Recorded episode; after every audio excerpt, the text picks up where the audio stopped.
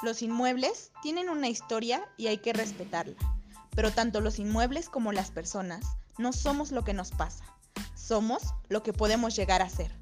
Juntos aprenderemos cómo identificar, analizar, evaluar y encontrar la ventaja económica en el mundo inmobiliario. Quédate con nosotros.